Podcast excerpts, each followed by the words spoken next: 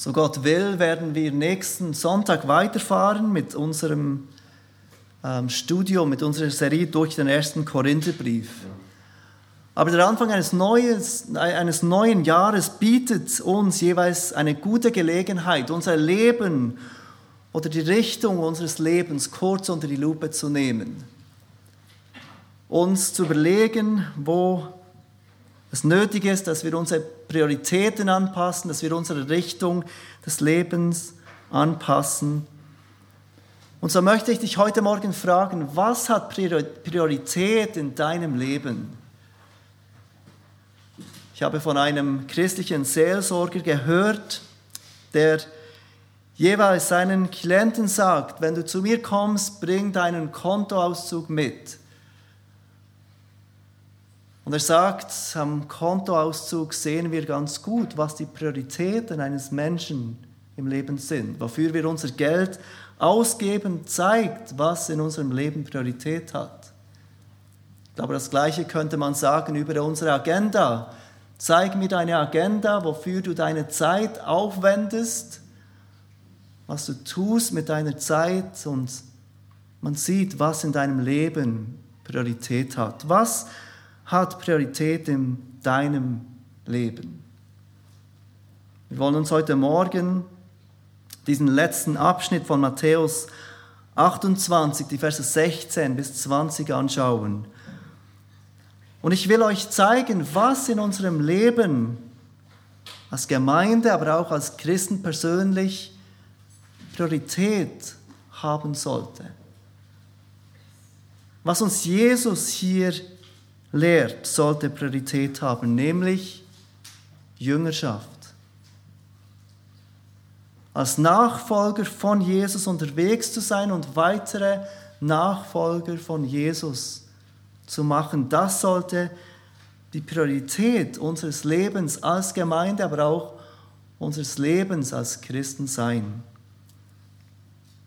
Ein Bibelausleger hat zu diesem letzten Abschnitt im Matthäus Evangelium Folgendes gesagt. Wenn ein Christ das ganze Matthäus-Evangelium versteht, jedoch dieser letzte Abschnitt nicht versteht, dann hat er einen Punkt des ganzen Buches nicht verstanden. Dieser Abschnitt ist, ist der Höhepunkt nicht nur von diesem Evangelium, sondern vom ganzen Neuen Testament. Wir lesen diesen Abschnitt Matthäus 28 ab Vers 16. Die elf Jünger gingen aber nach Galiläa auf den Berg, wohin Jesus sie bestellt hatte. Und als sie ihn sahen, warfen sie sich anbetend vor ihm nieder. Etliche aber zweifelten. Und Jesus trat herzu, redete mit ihnen und sprach, mir ist gegeben alle Macht im Himmel und auf Erden. So geht nun hin und macht zu Jüngern alle Völker und tauft sie auf den Namen des Vaters und des Sohnes und des Heiligen Geistes und lehrt sie alles zu halten, was ich euch befohlen habe.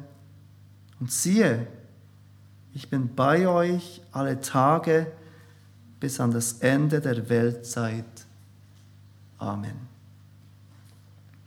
Ich habe keinen Zweifel daran, dass dir diese Stelle, diese bekannte Stelle, geläufig ist, dieser Abschnitt am Ende des Matthäus-Evangeliums. Man kennt diesen Abschnitt als Missionsbefehl. Und obwohl dieser, Ausschnitt, dieser Abschnitt uns durchaus dazu ermutigt, an die Wichtigkeit der Mission zu denken, seine Zelte im eigenen Land abzubrechen und irgendwo in ein fernes Land zu gehen und zu Menschen zu gehen, die das Evangelium nicht kennen und ihnen das Evangelium von Jesus Christus bekannt zu machen, bezieht sich dieser Abschnitt nicht nur auf Mission irgendwo auf der Welt. Und dieser Abschnitt geht dich und mich, auch wenn wir hier in unserem Heimatland leben, genauso an. Dieser Abschnitt ermutigt zur weltweiten Mission, aber gleichzeitig ermutigt uns diesen, dieser Abschnitt auch, oder sollte uns dieser Abschnitt auch ermutigen, diesen Befehl auszuführen, egal wo wir leben, ob hier oder dort, in unserem Heimatland oder irgendwo in einem fernen Land. Dieser Missionsbefehl oder der Befehl von Jesus, Jünger zu machen, bezieht sich genau gleich auf unsere Situation in unserem Alltag im Hier und Jetzt. Und wir wollen uns heute Morgen vier Dinge von diesem Befehl, von dieser, diesem großen Auftrag, Jünger zu machen, anschauen.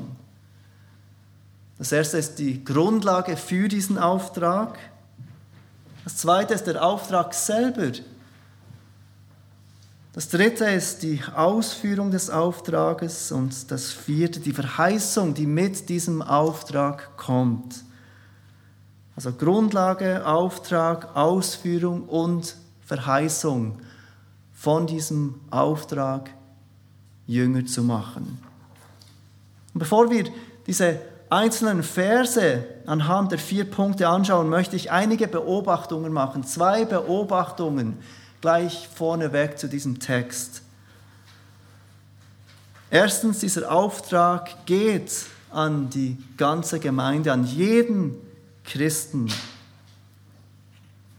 Wenn Jesus hier zu seinen Jüngern spricht und ihnen den Auftrag gibt, Macht zu Jüngern, dann spricht er zu jedem Jünger von Jesus Christus. Jesus richtet sich nicht an die Leiter von Gemeinden, er richtet nicht an besonders berufene Christen, eben Missionare oder was auch immer. Oder Menschen, die Gott im vollzeitlichen Dienst dienen.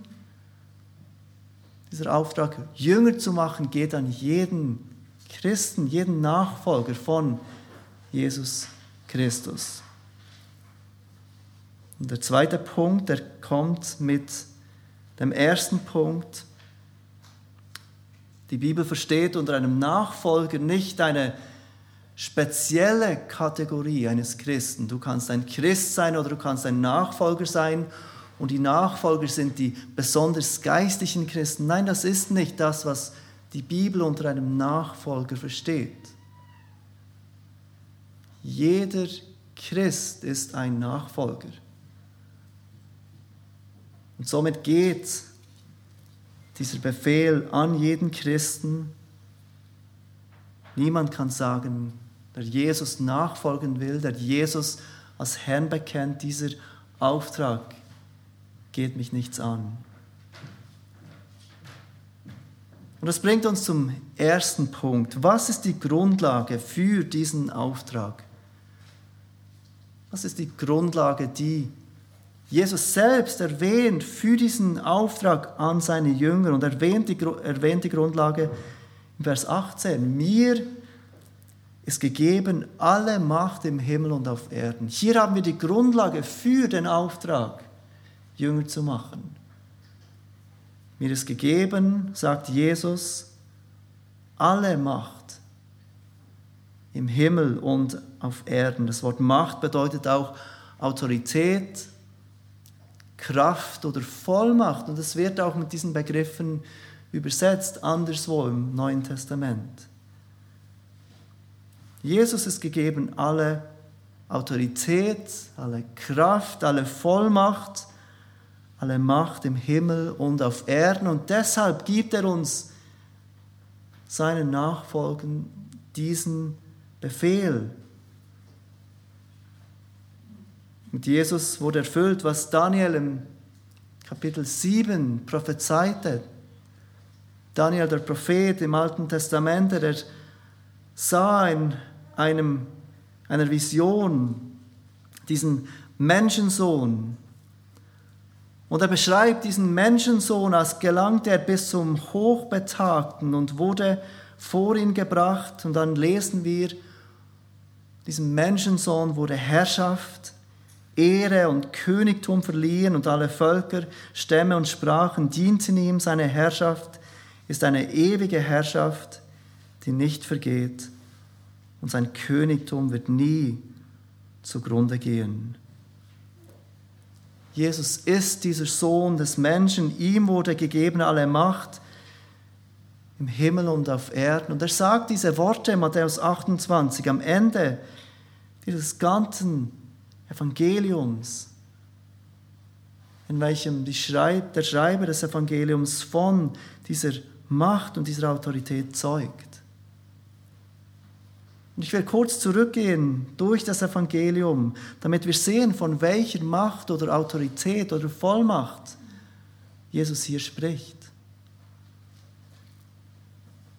Spricht, ähm, als erstes sehen wir, dass Jesus mit Autorität lehrt. Das erste Mal, als uns dieses Wort begegnet, Autorität oder Macht, ist im Zusammenhang mit seiner Lehre, wie Jesus lehrt. Es kommt ganz am Ende vor der Bergpredigt in Kapiteln 5 bis 7 von Matthäus Evangelium, dieser bekannten Predigt, in der Jesus seine Jünger lehrt, wie sie als Teilhaber des angebrochenen Reiches Gottes in dieser Welt leben sollen. er lehrt dort, er lehrt dort Dinge in dieser Bergpredigt wie die Radikalität der Sünde, jeder, der seinen Bruder ohne Ursache zürnt, sagt Jesus, hat in seinem Herzen Mord vollbracht und er wird dem Zorn, dem Gericht verfallen sein. Jeder, der eine Frau ansieht mit lüsternen Augen, lehrt Jesus, hat in seinem Herz Ehebruch begangen. Aber er lehrt in der Bergpredigt auch, wie radikal wir gegen Versuchung ankämpfen müssen. Er erwähnt, wenn unser Auge oder unsere Hand ein Anstoß zur Sünde ist, ist es besser, das Auge auszureißen, die Hand abzuschneiden, besser als dass der ganze Leib in die Hölle geworfen wird. Er lehrt in der Bergpredigt die radikale Liebe. Wenn dich jemand auf deine rechte Backe schlägt, so biete ihm auch die andere dar. Liebt eure Feinde, sagt er, segnet die, die euch fluchen, tut wohl denen, die euch hassen. Bittet für die, welche euch beleidigen und verfolgen. Er lehrt in der Bergpredigt auch radikales Vertrauen. Wir sollen uns nicht sorgen nach Essen oder Kleidung, sondern nach dem Reich Gottes trachten. Und vertrauen, dass Gott für all diese andere anderen Dinge sorgen wird. Und er lehrt weiter in der Bergpredigt radikale Nachfolge. Geht ein durch die enge Pforte, sagt er, denn die Pforte ist weit und der Weg ist breit, der ins Verderben führt. Und viele sind es, die da hineingehen. Denn die Pforte ist eng und der Weg ist schmal, der zum Leben führt, und wenige sind es, die ihn finden. Und dann weiter sagt er gegen den Schluss der Bergpredigt, nicht jeder, der zu mir sagt, Herr, Herr wird in das Reich der Himmel eingehen, sondern wer den Willen meines Vaters tut. Jesus lehrt in der Bergpredigt diese radikalen Wahrheiten. Die radikale Wahrheit über Sünde, Versuchung, über christliche Liebe, radikales Vertrauen und radikale Nachfolge. Und ganz am Ende der Bergpredigt sehen wir, wie erstaunt die Volksmenge über diese Lehre von Jesus ist. Und sie sagt, sie ist erstaunt über diese Lehre, denn er lehrt sie wie einer, der Vollmacht hat und nicht wie die Schriftgelehrten. Matthäus 7, Vers 28. Also das Erste, was wir sehen im Matthäus-Evangelium, Jesus lehrt mit Autorität. Seine Lehre kommt mit Vollmacht. Das Zweite, was wir sehen, wenn wir weiterlesen im Matthäus-Evangelium, er hat Autorität über Krankheiten.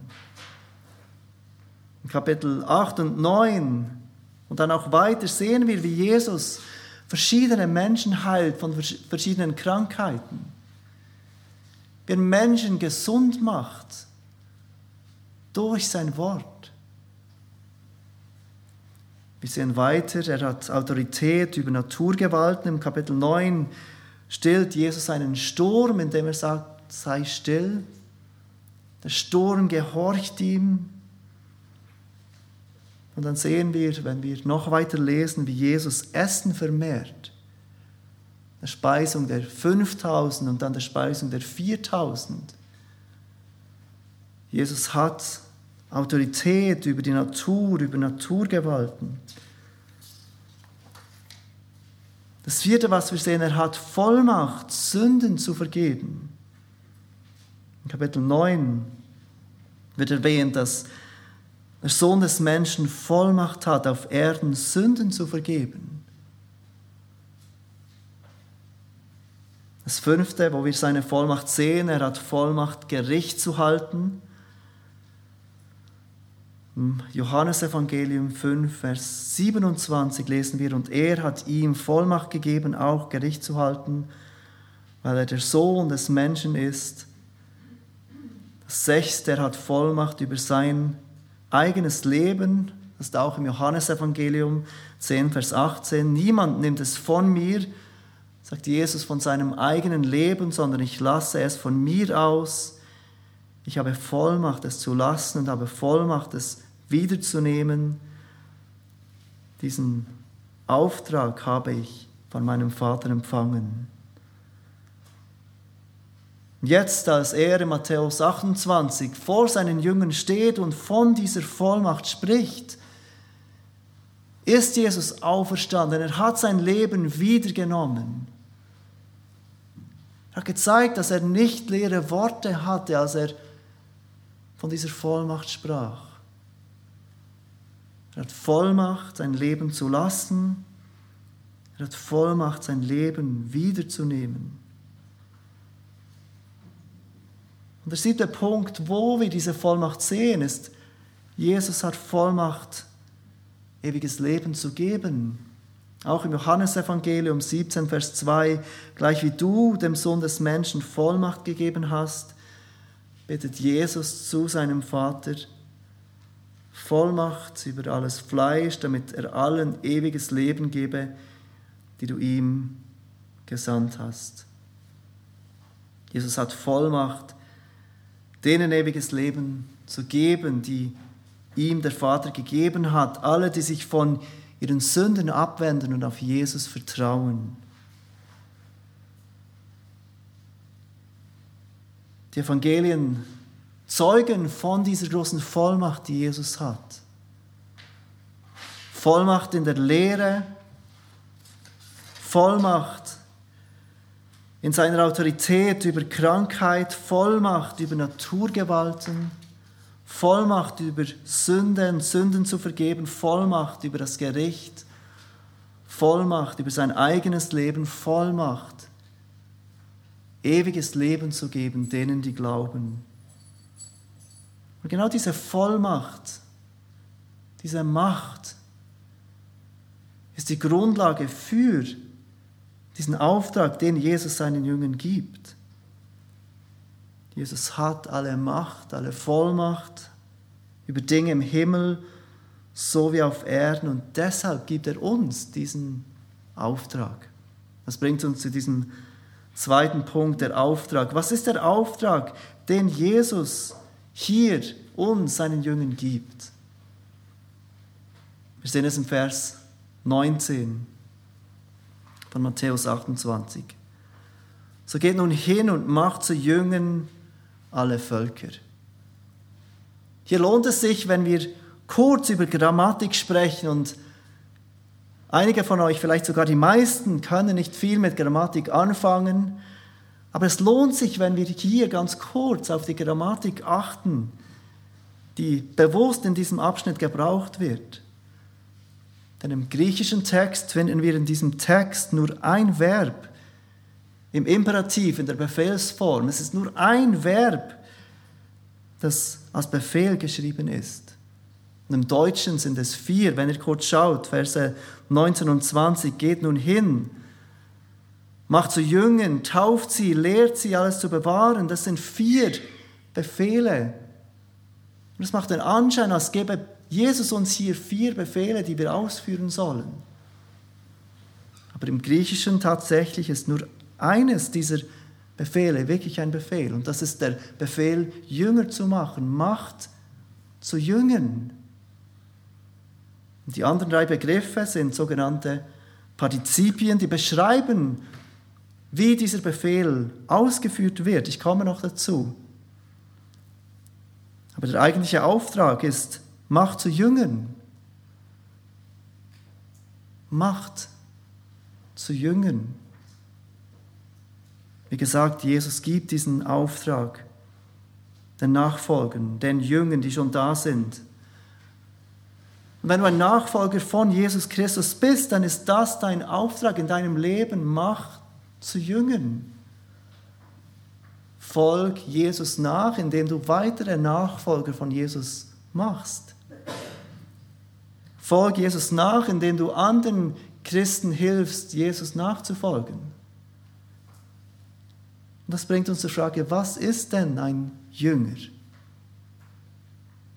Das Wort Jünger beschreibt einen Nachfolger, der von seinem Lehrer lernt und dessen im Denken und im Leben imitiert. Also ein Schüler, der seinem Lehrer zuhört und diesen Lehrer versucht zu imitieren, der sein Leben darin findet, diesem, von diesem Lehrer zu lehren und diese Lehren in seinem Leben umzusetzen. Und wir sehen zwei wichtige Charaktermerkmale von einem Nachfolger, wenn wir die ersten zwei Verse von unserem Abschnitt noch einmal kurz betrachten. Die Verse 16 und 17. Dort steht, die elf Jünger aber gingen nach Galiläa auf den Berg, wohin Jesus sie bestellt hatte. Und als sie ihn sahen, warfen sie sich anbetend vor ihm nieder, etliche aber zweifelten. Diese elf Jünger, von denen wir hier lesen, waren mit Jesus in Jerusalem Jesus wurde gekreuzigt, er stand auf von den Toten drei Tage später und er ist diesen Jüngern bereits beschienen, äh, erschienen in Jerusalem auf als auferstandener Jesus. Und dann erhielten sie irgendeinmal den Auftrag, nach Galiläa zu gehen. Galiläa ist etwa fünf bis sechs Tage entfernt von Jerusalem. Und diese Jünger gehen von Jerusalem, wo Jesus gekreuzigt wurde und auferstanden ist, nach Galiläa.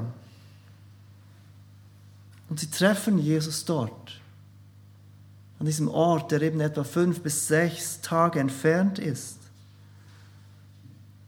Das ist unwahrscheinlich, dass es nur diese elf Jünger sind, die diesen weiten Weg auf sich nehmen und die dort Jesus auf diesem Berg treffen. Äh, viele Bibelausleger sind überzeugt, dass es auch die 500 Brüder, von denen wir im 1. Korinther 15 lesen, denen Jesus erschienen ist als Auferstandener, dass sie dort sind, auf diesem Berg mit diesen elf Jüngern.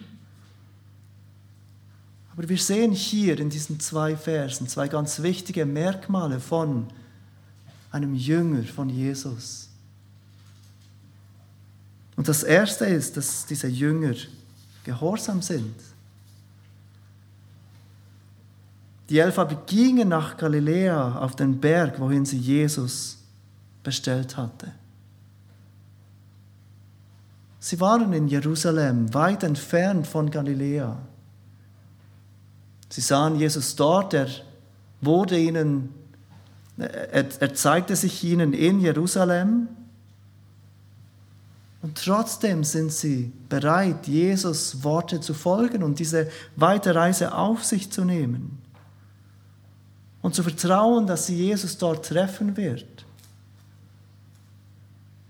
Und sie laufen Tag für Tag, fünf bis sechs Tage weit und treffen ihren Herrn dort. auf diesem Berg, in völligem Gehorsam und im Vertrauen darauf, dass er dort sein wird. Ein Jünger ist seinem Herrn gehorsam. Und Vers 17, auch hier sehen wir ein weiteres Merkmal von einem Jünger. Und als sie ihn sahen, warfen sie sich anbetend vor ihm nieder. Sie beten ihn an. Ein weiteres Merkmal eines Jüngers. Sie erkennen seine Herrlichkeit, seine Liebe, seine Güte, seine große Ehre als Herrn der Welt.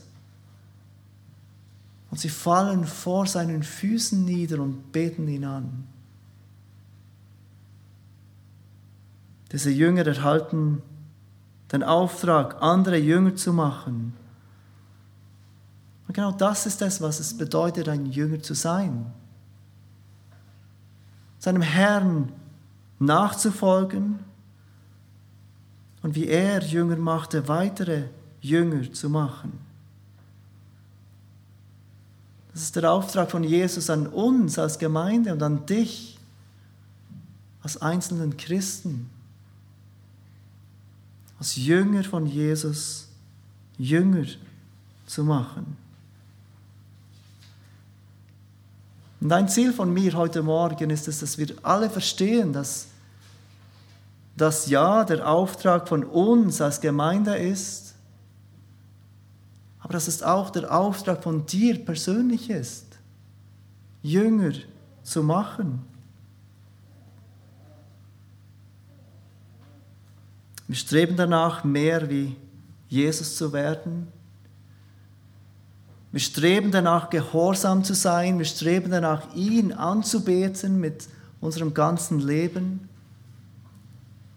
Aber als gehorsame Jünger streben wir auch danach, anderen Christen zu helfen, im Gehorsam zu wachsen, in der Anbetung zu wachsen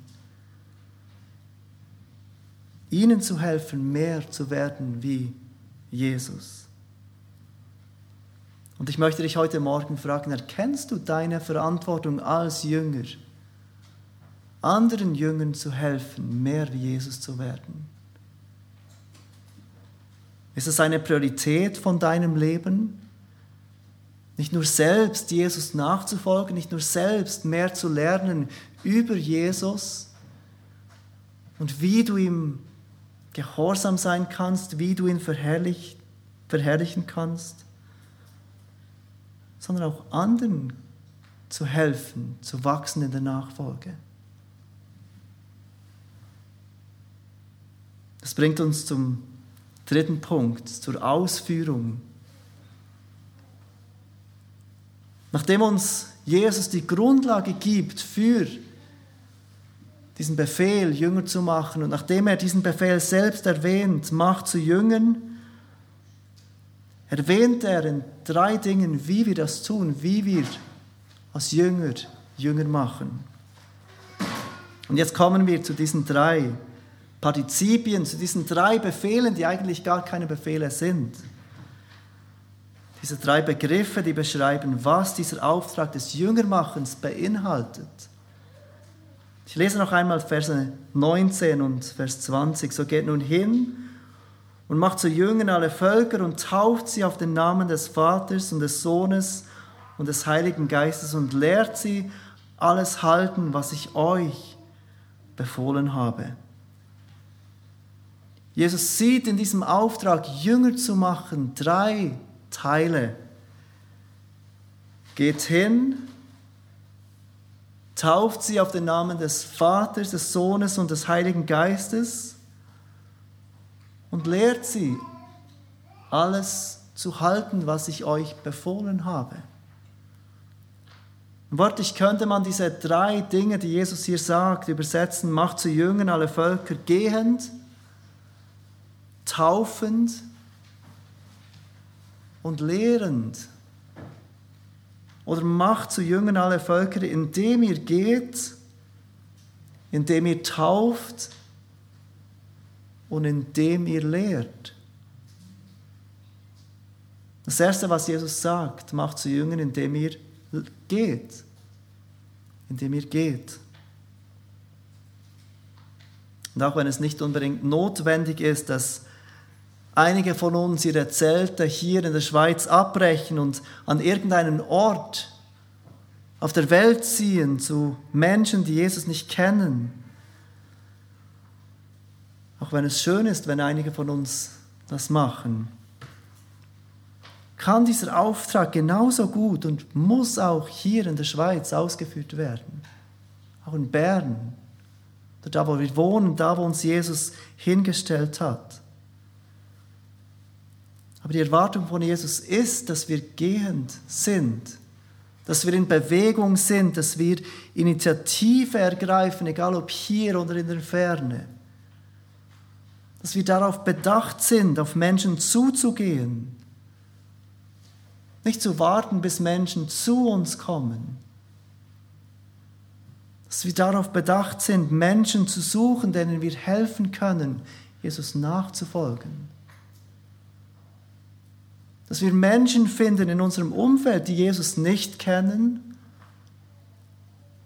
oder die im Glauben jünger sind als wir, damit wir ihnen helfen können, Jesus nachzufolgen. Also das Erste, was Jesus sagt, wie wir diesen Auftrag ausführen, ist, indem wir gehen, indem wir gehend sind. Nicht indem wir warten und sitzen, es uns bequem machen. Das Zweite, was Jesus sagt, ist, indem ihr tauft. Indem ihr tauft.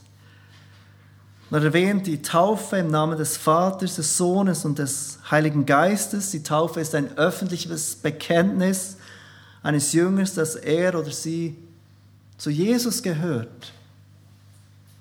Das ist der erste Schritt von dieser Nachfolge, dass ich mich öffentlich dazu bekenne, ich gehöre zu Jesus und zu seinen Nachfolgern, zu seiner Gemeinde.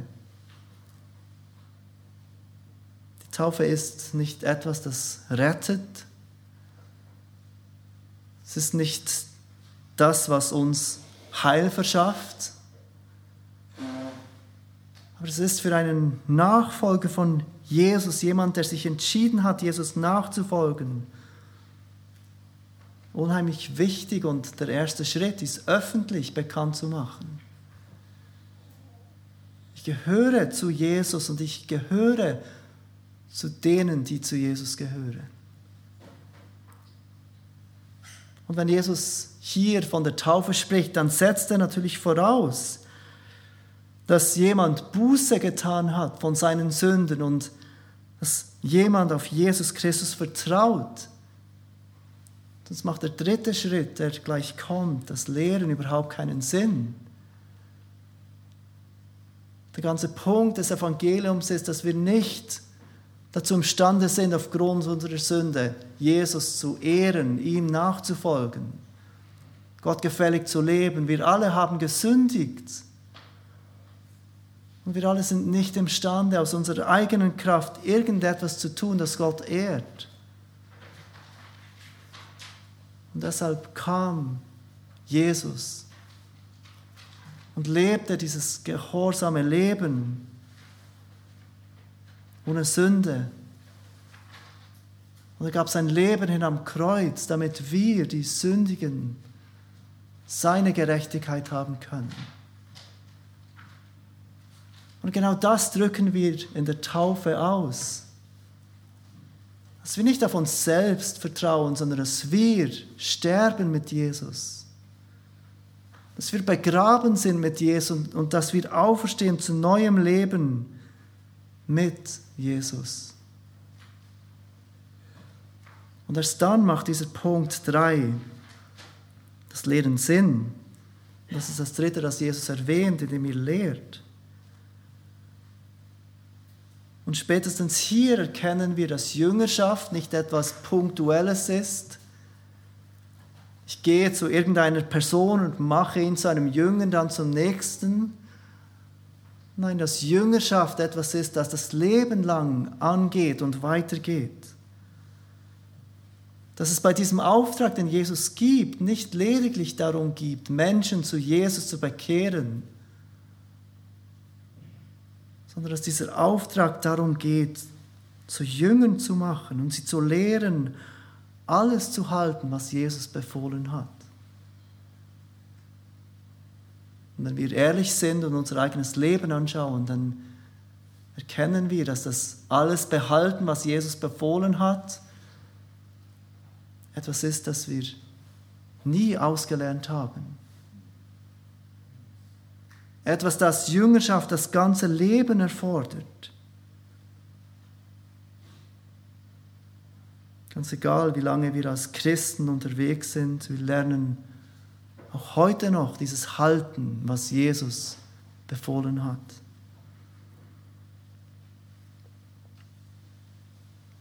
Das ist die Ausführung dieses Befehls. Macht zu Jüngern alle Völker, indem ihr geht, indem ihr tauft und indem ihr lehrt. Und zum Schluss sehen wir die Verheißung von diesem Auftrag.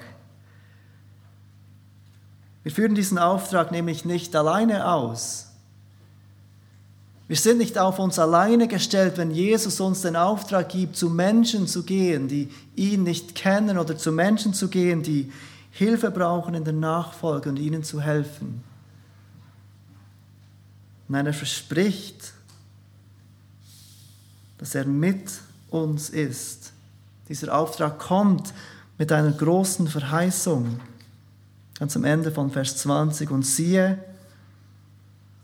ich bin bei euch alle Tage bis an das Ende der Weltzeit. Amen, sagt Jesus.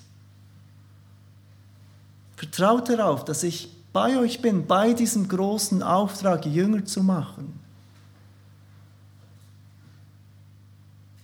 Vielleicht denkst du, dass es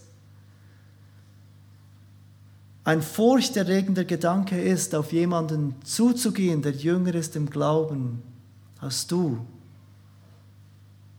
Und zu fragen, wollen wir einmal ein Buch der Bibel miteinander lesen? Oder wollen wir uns einmal treffen für ein halbes Jahr und zusammen beten regelmäßig? Oder wollen wir gemeinsam ein christliches Buch durchlesen und zusammen besprechen? Oder du denkst, es ist furchterregend, auf diesen Arbeitskollegen oder diese Arbeitskollegin zuzugehen, auf die Nachbarin zuzugehen und ihr von Jesus zu erzählen und sie aufzurufen, umzukehren und zu vertrauen. Aber Jesus verspricht uns, dass wir nicht alleine sind bei dieser großen Aufgabe. Siehe, vertraut mir, ich bin bei euch. Alle Tage bis an das Ende der Weltzeit. Und das sagt er seinen Jüngern ein paar Tage bevor er von ihren Augen verschwindet. Und wir wissen, weil wir das Neue Testament weitergelesen haben, dass Jesus hier von einer Gegenwart spricht, die durch den Heiligen Geist kommt. Jesus ist bei uns bis zum Ende der Zeit durch den Geist in uns. Jesus gibt uns Kraft, ihm nachzufolgen und anderen Christen zu helfen, ihm nachzufolgen. Sein Besprechen ist, dass er bei uns ist, mit all seiner Autorität, seiner Vollmacht und seiner Macht, bis an das Ende der Weltzeit. Und das heißt, solange wir trotz aller Widerstände kämpfen, als Jünger unterwegs sind und Jünger machen, ist dieser gute und starke Herr bei uns. Lasst uns beten.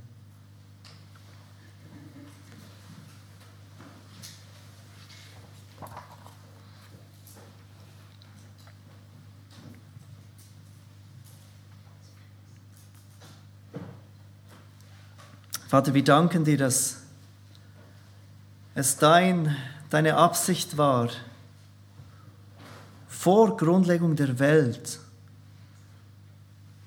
dass du Menschen rufen würdest, die von ihren Sünden umkehren würden und auf das Werk von deinem Sohn am Kreuz vertrauen würden. Und dass du diese Menschen brauchst, um weitere Menschen zu rufen zur Umkehr und zum Vertrauen auf dich. Wir danken dir für diesen großen Plan, der uns einschließt. Und wir danken dir für diese Menschen, die zu uns gekommen sind, die uns aufgerufen haben zu glauben und umzukehren. Wir danken dir für die Menschen, die du in unser Leben gestellt hast, die uns geholfen haben und helfen, als Jünger von Jesus zu wachsen und unterwegs zu sein. Und Vater, wir erkennen heute Morgen neu, dass dieser Auftrag auch an uns geht. An jeden von uns, der den Namen des Herrn anruft. Und wir bitten dich, dass du uns hilfst, jedem von uns treu zu sein, in diesem wunderbaren Auftrag Jünger zu machen. Erkennen, dass wir das nicht tun können aus unserer eigenen Kraft.